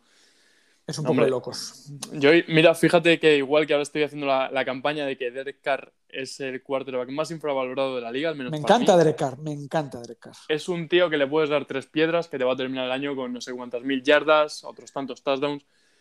Es un tío que te saca partidos y ofensivas adelante y, y da igual a quién le pongas. Da igual. Aunque sí que es cierto que este año a mí el cuerpo de receptores eh, hay, que, hay que verlo, no me termina de convencer demasiado, porque Renfro, por ejemplo, suele cumplir, pero puedes depender de él un partido, dos partidos enteros. No lo sé, tiene, Rax tiene que dar un paso adelante. Está también por ahí Willis. Sí, bueno, Darren Waller, que tiene que hacer un buen año, pero... Es, bueno, sí, pero bueno, cosas, cosas que demostrar estos Raiders, está claro. ¿Récord de Las Vegas? Voy a darle siete. Siete. Joder, pues. Sí, pues, pues es optimista entonces. sí, no, una, división potente, pero, un equipo capaz de sacar victorias. No, siete está bien. Fíjate que yo les di 5-12 porque tampoco tienen un calendario que, les. Eso sería dramático para ellos. ¿eh? Sería dramático, pero es que yo creo que el año no va a ser nada bueno. Y ojalá lo sea, porque además los Raiders son un equipo del que nunca se espera mucho, entonces mm. cuando son buenos siempre sorprenden. Y además son un equipo que nunca sabe realmente por dónde te va a venir. O sí, sabes que te viene por el ataque, pero me refiero a que suelen ser explosivos, eh, divertidos de ver que ojalá sean buenos, pero a mí me cuesta mucho ver la línea ofensiva. También han hecho ahí un par de cortes que no. No sé, yo no termino de. No, no, no, no, yo, tampoco me los creo, pero les voy, como los últimos años han sido capaces de sacar victorias, les bajo un peldañito y les pongo en siete. Fíjate, y la última pregunta ya con Raiders. Eh, yo creo que este año va a ser un poco de, de explosión del proyecto, de decir, así no vamos a ninguna parte. Y yo creo que al final de año se va a plantear Gruden o Carr o ninguno. Y yo creo que el propietario se va a quedar con Gruden por el contrato que tiene y que Carr se va a ir a. Igual, primero, igual primero se cargan a Mayok y, con eso pues tienen un cabeza de turco que les da un añito más de margen. Ya veremos. Vamos con la, ya la última división de la IFC, la de los Patriots, Miami, Jets, Bills. Yo creo que vamos a empezar con el equipo que para ti va a ser el campeón de división. Sí, los Bills, los Bills. Los Bills el año pasado fueron ah, el equipo que más presión recibió el quarterback, el que más blitz recibió y el que mejor jugó contra eso. Un, ataque que ha desarrollado em, su sistema aéreo desde que está Dix de una manera fantástica, que em, han utilizado muy, muy bien a su quarterback, porque ellos, los, los running backs no están funcionando, pero Allen sí es capaz de correr. Y si son capaces de encontrar un poco de equilibrio eh, y sobre todo en defensa mejora su pass creo que es su asignatura pendiente, es que es, un equipo que tiene los argumentos para pensar que puede ser campeón.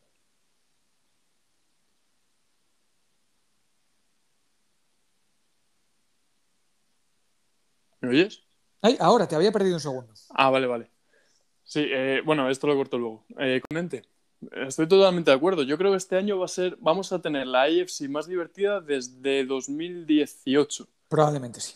Porque es que, es que estos dos equipos pueden plantar cara perfectamente a Kansas City. El año pasado, Bill sí que es cierto que en el partido del campeonato por la AFC se, se deshacen ante los mm. Chiefs, se deshacen porque se veía que les faltaba esa experiencia pero, pero yo creo que este año son muy dignos eh, rivales de los Chiefs y que no me extrañaría nada ver a, Browns o a Bills en la, en la, en la, Super Bowl. No, no, no me extrañaría ni lo más mínimo. Cualquiera de los dos creo que le pueden plantar cara, que, que son alternativas creíbles y, y es que pienso que están muy bien trabajados. Tú miras la plantilla de los Bills y lo tiene prácticamente todo. Han reforzado muy bien el pass rush. Quizá les falte un cornerback 2. Sí, es, su, única, su punto débil, quizá. La, secundaria en sí misma es buena, pero estando otra Devius White tan claro como a ese lado no tenemos que lanzar, un cornerback 2 es, necesario. Y el año pasado el experimento de Josh Norman no le sale bien, que acaba de firmar por San Francisco. Y mm, ese puede ser un agujerito, pero es verdad que lo, los, saben em, resolver en colectivo. Y, la, defensa pienso que va a ser buena. Hombre, fíjate que han añadido a un, a un animalito como es Rousseau. Eh, pick número 30 en el último draft, que es una auténtica bestia. A poco bien que funcione, tienes ahí un, Es que es una bestia. Sí, y, ver si Epenesa ha sido capaz de, desarrollarse. O sea, tienen unos cuantos. Yo soy optimista con él. Soy optimista con Epenesa. Pero sí, eh, sí. ¿Récord entonces de Búfalo? Voy a darles 14. 14. Mismas que Chiefs, si no recuerdo mismas, mismas que Chiefs, sí, sí, los pongo a la par. Pues yo, igual que con Chiefs, los bajo a 13 por, por eso. Yo creo que ese último partido va a influir mucho y que en vez de un partido tonto al final vamos a tener dos y que igual se, se dejan ir un poco. Eh, y solo una cosa con Buffalo, yo salen para MVP. ¿Lo ves ahí en el top de candidatos? En, la, en, la, en la, primera línea, sí, sí, claro. Top 3 quizá, ¿no? Sí, sí, sí, para mí es, es uno de los principales absolutos candidatos. Em, si acaso me surge alguna duda es porque su salto fue tan grande el año pasado, tan grande y es tan poco habitual ver un salto tan gigante en un quarterback que ya solo con mantener el nivel le vale. Y si mantiene el nivel, el año pasado no se lo llevó y entonces este año igual tampoco, pero da igual, porque esto de lo que se trata es de ganar anillos, no de ganar MVPs. Creo que Salen va a volver a jugar un gran año. Hombre, es que venía en 2019 en el que, que no se malentienda, pero la sensación que había con él es que era un poco un Drew Lock bueno. Había dudas. Me refiero. Sí, sí, sí. Muy verde, problemas con intercepciones, no terminaba de. Pero, pero, bueno, su, eh, su, progresión fue gigantesca. Sí, sí. Y este ejercicio de Búfalo con él, esta, esta paciencia de tener tres años, de darle tres años a ver qué hace, también. porque creo, creo que sabían lo que tenían. creo que ellos desde el principio estaban convencidos con él y, y la inversión les ha rentado. Sí, pero ya no suele pasar en la NFL.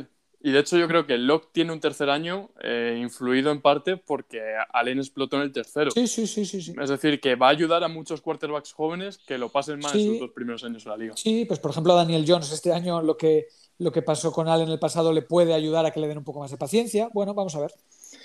Segundo puesto entonces de la, de la AFC este. Es muy difícil. Creo que van muy parejos los, los Patriots y los Dolphins, pero se lo voy a dar a Patriots porque Creo que las carencias que tenían el año pasado las han sabido resolver. Creo que van a tener una defensa extraordinaria y, yo confío en Mac Jones. Eh, no, no creo que estemos ante el nuevo Brady, porque es imposible, porque Brady solo hay uno, pero creo que en el sistema de McDaniels en ataque y en, la propuesta colectiva de, de Belichick encaja muy bien, porque es un tipo que toma buenas decisiones, no comete muchos errores, eh, sabe leer lo que le piden, no, le vamos, no vamos a esperar de él que invente, pero sí que lo que le piden lo ejecute bien. Eh, y creo que hay que tenerle paciencia porque es un rookie y que va a tener los problemas que tienen los rookies habitualmente y habrá días que juegue mal, pero lo veo lo suficientemente consistente como para que todo lo demás de, de los Patriots y el estilo de Belichick le proteja lo suficiente. Creo que va a haber un gran juego de carrera, eh, me gusta mucho esta propuesta de dos tight ends. Han reforzado el, cuerpo de, receptores y la defensa va a ser tremenda.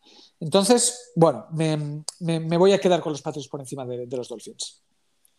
Un poco sorprendente. Hay poca gente que pone a Patriots, salvo fans de los Patriots, hay que decirlo, pero hay muy poca gente que pone a New England por encima de Miami. Yo soy fan de los Patriots, pero este análisis que te hago, que ya ves que te lo argumento, no es. Es totalmente objetivo, es, obvio. Yo supongo que te acordarás que no era muy de Mac Jones. No lo soy realmente en cierta parte, sí. pero, eh, pero es un tío que parece que ha nacido para el trabajo de quarterback titular de los Patriots. De los Patriots. Es como está diseñado para eso. Ahí está, o sea, es que es justo lo que los Patriots eh, buscan en un quarterback eh, con, con, el estilo que tienen. El año pasado de Cam Newton, pues al final era un quarterback muy distinto. De hecho, yo hay veces que lo veo un poco haciendo la comparación con la NBA con Popovich, que son entrenadores que llevan 20 años en el top, que ha habido un cambio en la liga, un cambio de jugadores, un cambio de todo. Y... Sí, un cambio de, paradigma, de la manera de, atacar, de la manera de defender, de todo, sí. Y parece que probaron con Cam Newton, no ha funcionado. De hecho, fíjate si ha funcionado, que está cortado y parece que no lo quiere nadie. Pero con Mac Jones, eh, igual que no es que haya sido crítico, pero siempre he sido muy claro con que es un quarterback con unas limitaciones muy claras, que, más o menos lo has, dicho, lo has dicho tú antes, que lo que le pides lo hace bien, pero sabes hasta dónde le tienes que pedir. Pero esta precision me ha sorprendido. Para, me para muy bien, no para bien, para muy bien. Ha sido seguramente el quarterback que más me ha sorprendido. Más que Justin Fields y Trey Lance, porque al final esos son dos jugadores que, sabes que antes pues, van a brillar o que te van a dar destellos de que son top. Pero Mac Jones me ha sorprendido para muy bien, porque le he visto con un liderazgo eh, que estaba muy cómodo en la. ha jugado muy cómodo. Eh, jugaba mandando. Eh, ha sido muy valiente incluso con los pases también, mucho más de lo que, lo, de lo, que lo era en Alabama. Es cierto que el contexto le ayuda porque tiene una línea ofensiva muy buena, muy Por supuesto. es muy buena, y tiene una amenaza de carrera súper creíble, entonces creo que eso le, le, da mucho aire, pero bueno, luego hay que salir y jugar. Ahí está la cosa. Eh, pon a Locke ahí y Locke no te va a jugar con el, con el liderazgo ni el atrevimiento que ha jugado Mac Jones. Ya no en pases de 40 yardas, no. Sino que el que la ha visto en Alabama mm, va a ver casi dos Mac Jones totalmente distintos, porque en, Alabama era un poco más, eh, que no se tome mal, pero un poco más monigote, por así decirlo. Eh. Aquí tiene una actitud muy marcada y me está gustando mucho. Y yo creo que precisamente Belichick ha cortado a Cam porque los días estos que han estado con el COVID, eh, Mac Jones. Se lo ha ganado. Ahí está. Yo creo que se ha echado el equipo, al menos el ataque a la espalda, y que ha dicho, puedo ser un líder de esto. Obviamente, dadme tiempo, pero, pero que está demostrando cosas que nadie esperaba de él. Bueno, y luego no, nos despistemos en que la defensa puede ser una pesadilla. Para va, a ser, el punto fuerte del equipo. Sí, sí, porque. El ataque va a funcionar, pero la defensa. Ya conocemos que Belichick tiene un estilo súper agresivo en defensa y creo que el front seven con el que cuenta le permite eh, desmelenarse.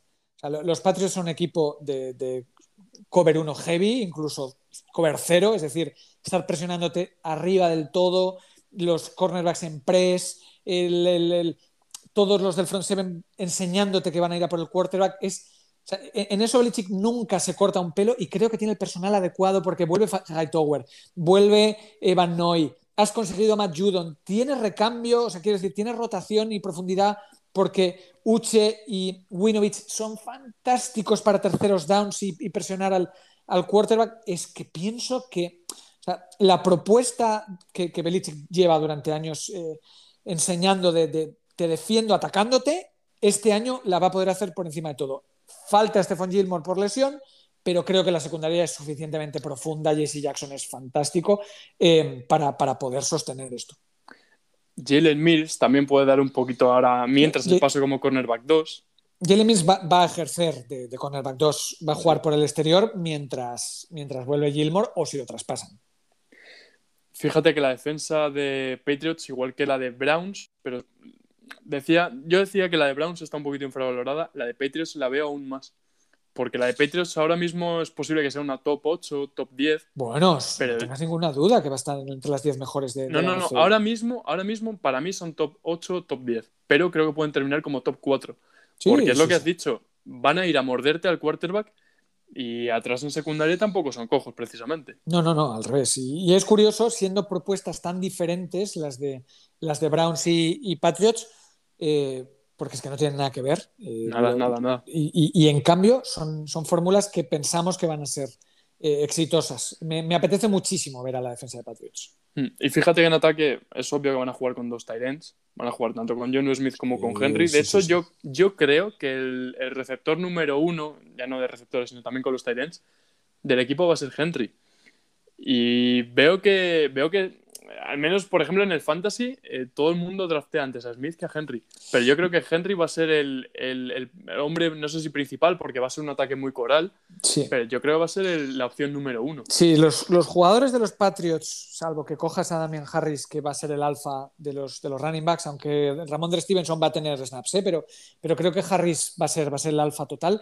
Eh, si hablamos de manos, es que está todo tan repartido que no sé si van a ser eh, hablando solo de fantasy, ¿eh? jugadores que te vayan a dar muchísimo, pero para que John Smith es mejor bloqueador y Hunter Henry es mejor receptor. Y van a jugar juntos mucho. Y va a haber paquetes en, personal. Yo creo que van a jugar personal 12 muchísimo, con un running back y, dos tight ends. Y claro, entonces solo dos receptores. Por lo tanto, sí, sí, es, es, una posibilidad que Hunter Henry se convierta un poco en lo que fue en su momento Gronkowski, siendo un jugador muy distinto. Además que fíjate que los, los receptores que te quedan si tú miras eh, la plantilla de Patriots por nombres, ves a Nelson Agolor como receptor 1 y te deja un poco frío. Pero claro, luego ves a los Tyrants y ves que Agolor realmente no va a ser la opción número uno por aire, sino que va a, ser, va a ser la opción para ir por largo. Ah, eso es Agolor el año pasado, en, le utilizan de una manera muy inteligente en, los Riders y, consigue un año con unos numerazos. Pero Jacoby Meyers eh, te sumará algo. Kendrick Bourne para terceros downs está bien, pero es que no hay mucho más que eso. A mí sí me habría gustado ver igual otro receptor, que hubiesen firmado otro receptor. El quién ya no te sé decir. Ya, es que en Gil Harry pidió el traspaso, pero al final se lo han quedado. Entonces, bueno, pues tienes, tienes algo de profundidad, sobre todo cuando no vas a jugar eh, mucho con tres receptores y vas a jugar más dos y dos. Eso es. Eh, récord de Patriots. Mm, es decir, 10 victorias. 10 victorias. 10 victorias. Pues fíjate que yo les he dado lo mismo, 10-7 también pero les he puesto terceros. O sea que ver a Miami ya con menos de 10 me, sorprende. me, da curiosidad. Cuéntanos sobre los Dolphins. Nada, Miami eh, creo que pasa un poco todo por si Tua es de verdad lo que ellos esperaban. ¿no? Hay cosas que me gustan mucho de los Dolphins. Creo que es que si hablamos de estilo defensivo, vamos a decir cosas muy parecidas a, a, los Patriots, ¿no? Porque es que Brian, Brian Flores sale de las faldas de, de Bill Belichick. Los, los Dolphins el año pasado son el equipo que más defienden individual de toda la NFL. El 54% de sus snaps defienden individual, pero es que es más, en primeros y segundos downs defienden el 44% de las veces individual. Es una barbaridad. Es tener una confianza tan grande en que puedes jugar en, presión y puedes jugar en, el uno contra uno que eh, eso tiene que ser agobiante para, para los ataques rivales, porque porque Oba además estuvo muy bien en la presión, porque han sumado gente como ya Elian Phillips para, para eso, porque yo, Jerome Baker me parece uno de los, de los linebackers más infravalorados de, la NFL.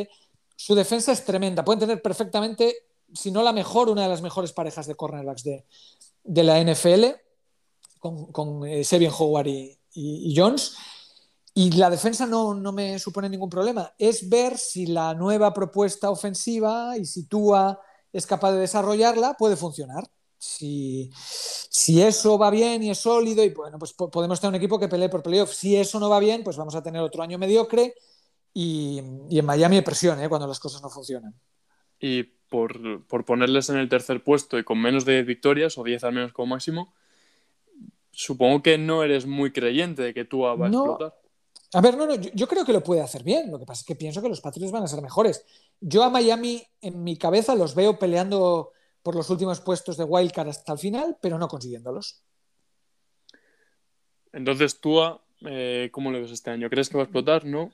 Yo no sé si explotar, pero creo que va a hacer lo suficiente como para que confíen en él.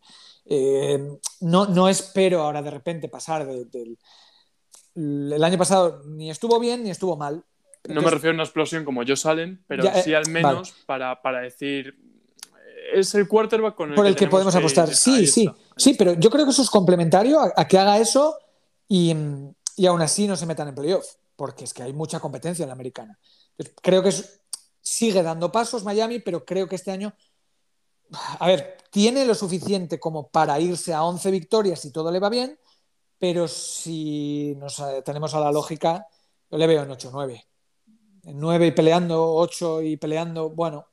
A mí un 8-9 me parecería un fracaso. ¿eh? Sí, no, no, lo sería. Me parecería un auténtico fracaso y un 9-8 casi también. De hecho, sí, sí, sí. Para ser, ellos tercero, ser tercero de división me parecería un pasito atrás o que al menos en Miami habría muchísima, muchísima crítica con el equipo. Sí, es, probable. Es probable, es probable no sé, sería, sería un off-season difícil, como Miami termine tercero y si encima lo hacen con menos de victorias, ¿eh? O sea, probablemente. Como, lo que tú estás eh, pronosticando pase, Yo, no digo que no puedan, ¿eh? yo creo que pueden, pero pienso que lo tienen complicado. Eh, a mí, si, si Miami gana 10 partidos u 11, no me sorprendería. Sería a costa de, seguramente, de que los Patriots lo hagan un poco peor, pero si, si los pongo frente a frente, pongo un pasito por delante a Patriots. Y a Patriots le he dado 10, pues a Miami le daré 9-8. Yo sí que es cierto que en defensa veo más sólidos a, a los Patriots. Habrá mucha gente que no está de acuerdo, pero yo por defensa, yo me quedaría con la de Patriots. Por eso, porque la veo más sólida. Creo que van a ser dos buenas defensas. Pero pues sí, sí, pero si me tengo que quedar con una, me quedo con Patriots. Pero en ataque, yo creo que Miami tiene al menos potencial para ser más explosivo. Y de hecho, hay, un, hay un jugador que yo creo que este año va a dar un paso adelante. No hablo de Jalen Weather, ah. hablo de Mike Gesicki. Ah, bueno, sí, puede, puede ser. Si le buscan, si le dan confianza. Yo creo que sí la van a buscar. De hecho, yo, yo, creo, a ver, eh, una defensa, tanto una defensa como todo el mundo, eh, va a tener sus ojos puestos en Fuller y en, y en Waddle. Pero mm. con Gesicki, de hecho, tú ya lo demostró un poquito la Precision cuando han coincidido en el campo, que le va a buscar y yo creo que puede ser un compañero, una pareja de baile súper buena y súper importante para Tua, porque igual las defensas se despistan un poquito más con él. Y Gesicki no ha hecho mal estos años, para nada, pero yo sé que tiene el potencial de dar un pasito más e incluso quizá dos. No tengo ninguna pega con eso. Puede ser. Pero bueno, aún, así, nueve u ocho victorias para mí. Yo creo que ha sido la, predicción más. Sí, pesimista, quizás. Sí, más pesimista que he visto de los Dolphins, fíjate. y he visto unas cuantas.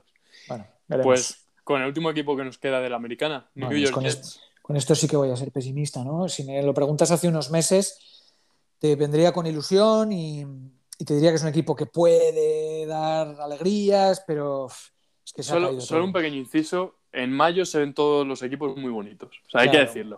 Porque en mayo puedes decir algo bueno de casi todos los equipos, pero según pasa el verano y ves la preseason y se acerca la temporada regular, ves equipos que igual te. Sobre todo porque creo que a ellos les ha matado. Para ellos era un jugador bisagra Carlosson. Y el momento en el que se les rompe es que no tienen pass Cuando digo que no tienen, es que no tienen nada de pass O sea, eh, los, los, jugadores que tienen que atacar por fuera son Zach Lawson, quien conozca a Zach Lawson se da cuenta de lo mediocre que es en ese sentido. No es su virtud el, Parras. Cuando Carl Lawson, aunque no sea una máquina de sacks, sí es un, capaz, eh, jugador capaz de generar muchísima presión. Zach Lawson no.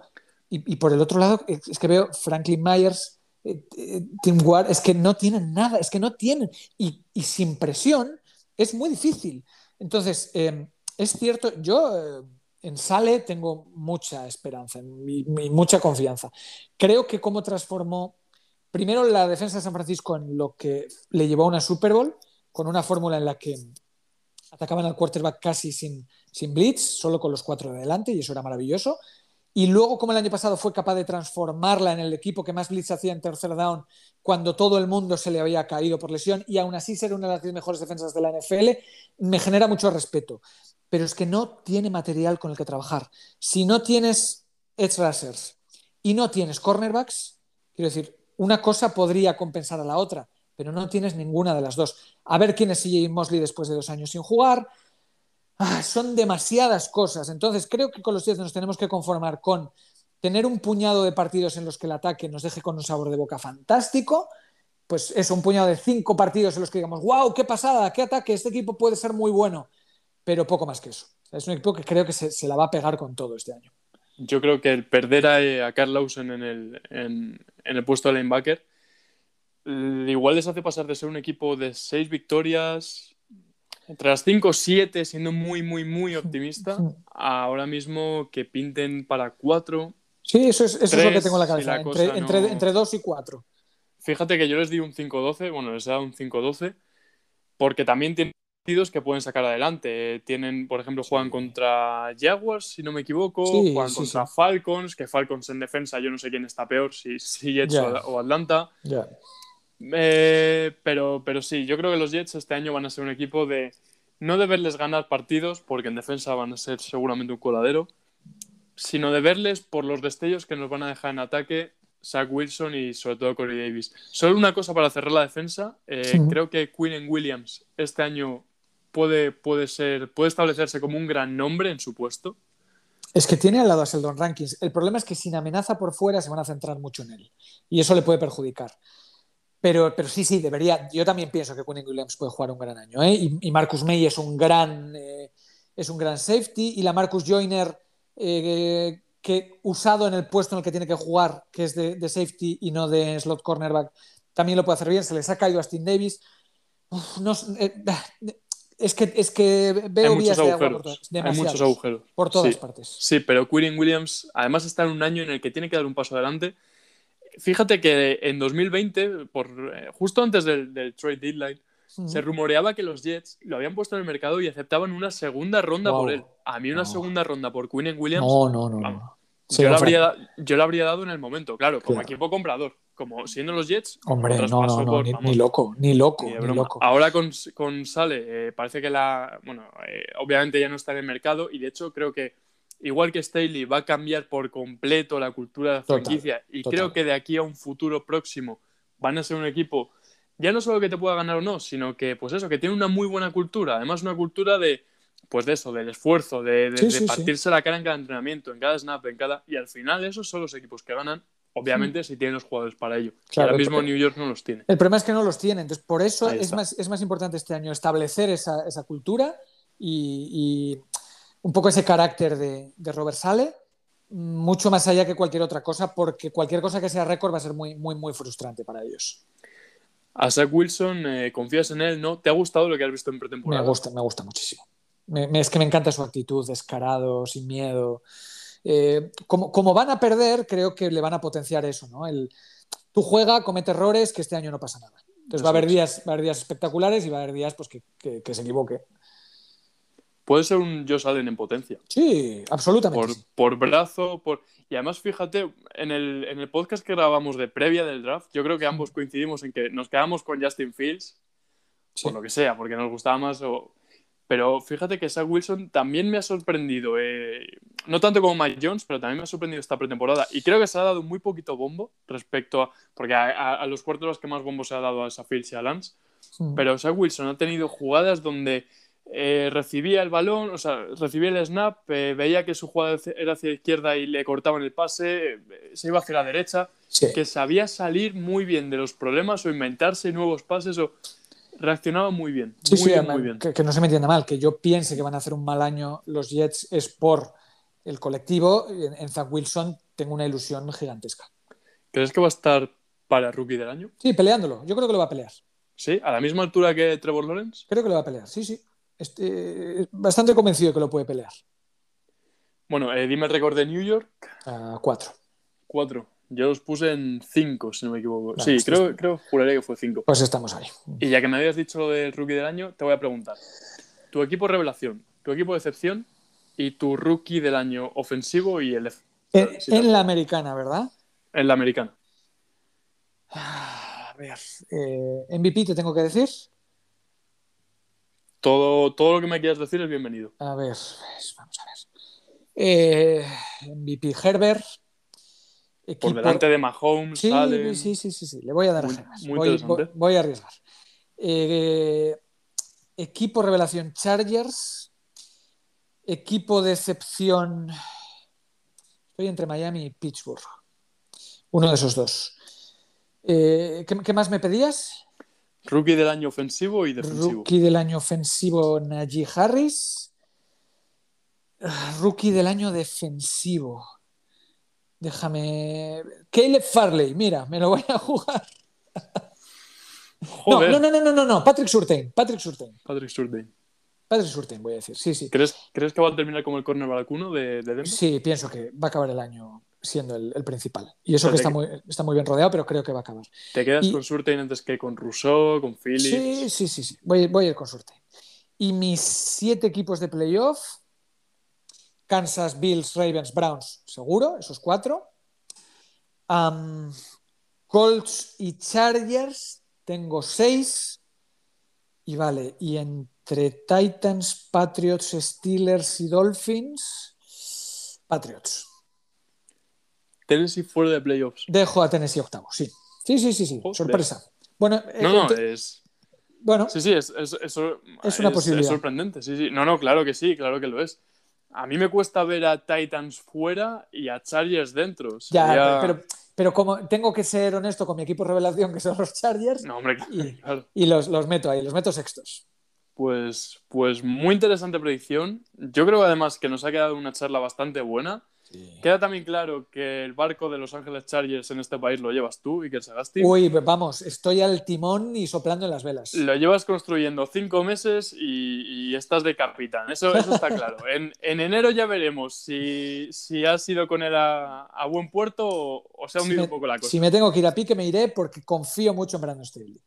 Exactamente. Bueno, Iker, yo creo que con esto eh, nos queda poquito más. Eh, hemos dado un buen rato de, previa de la americana. Si quieres terminar con algo, cerrar con algo, todo No, nada, que, que, de verdad pienso que hemos hablado de esta conferencia y va a ser súper apasionante, que hay un montón de cosas en las que fijarse y que esto lo estamos hablando el lunes del inicio de temporada, que empieza el jueves, y yo ya no me aguanto las ganas. O sea, no puedo más. Ha llegado un punto en el que ya estoy impaciente porque llegue ese Buccaneers Cowboys y, empecemos a, ver esto. Y te termino con una cosa. Este año 100 yardas va a tener muchísimas novedades. Vamos a estar en Twitch los domingos en el primer turno haciendo una especie de red zone. Voy a estar el lunes con, en Twitch con, mi cuenta atrás, los miércoles con, con el Power Ranking vamos a tener el podcast, vamos a tener cuatro jinetes, vamos a estar a tope este año, así que vamos a aprovechar la temporada todo lo que podamos. Es algo de lo que ibais a anunciar antes en Twitter, porque es que justo he visto el tweet, pero claro, como nos hemos puesto a grabar, yo no me he dado tiempo a ver si lo habéis En cuanto te cuelgue, lo voy a, lo voy a poner todo. O sea, lo acabas de contar aquí realmente en primicia, aunque no lo vayas a escuchar en primicia, pero lo has exclusiva. Podemos decir que es exclusiva. Sí, sí, sí, total. Ahora, en cuanto colguemos, voy a poner los tweets explicándolo en la cuenta de 100 yardas. Pues veo, veo que sí que, vamos, he llegado a un buen nivel para que Iker Sagasti me esté dando exclusivas de 100 yardas. No, está, mal, ¿no? No está, mal, ¿no? Bueno, Iker, pues nada, muchísimas gracias por el rato que nos has dado, tanto a mí como a todos los seguidores. Y ya veremos si con qué aciertas, con qué no y dónde quedan los Patriots. Bueno, estamos aquí para, argumentar las cosas y decir lo que pensamos. Todos acertamos y todos nos equivocamos. Eso, eso es lo de menos. Lo importante es que pasa un buen rato. Creo que nos ha quedado una charla muy, muy interesante y, nada, a, tu disposición para volver en otro momento.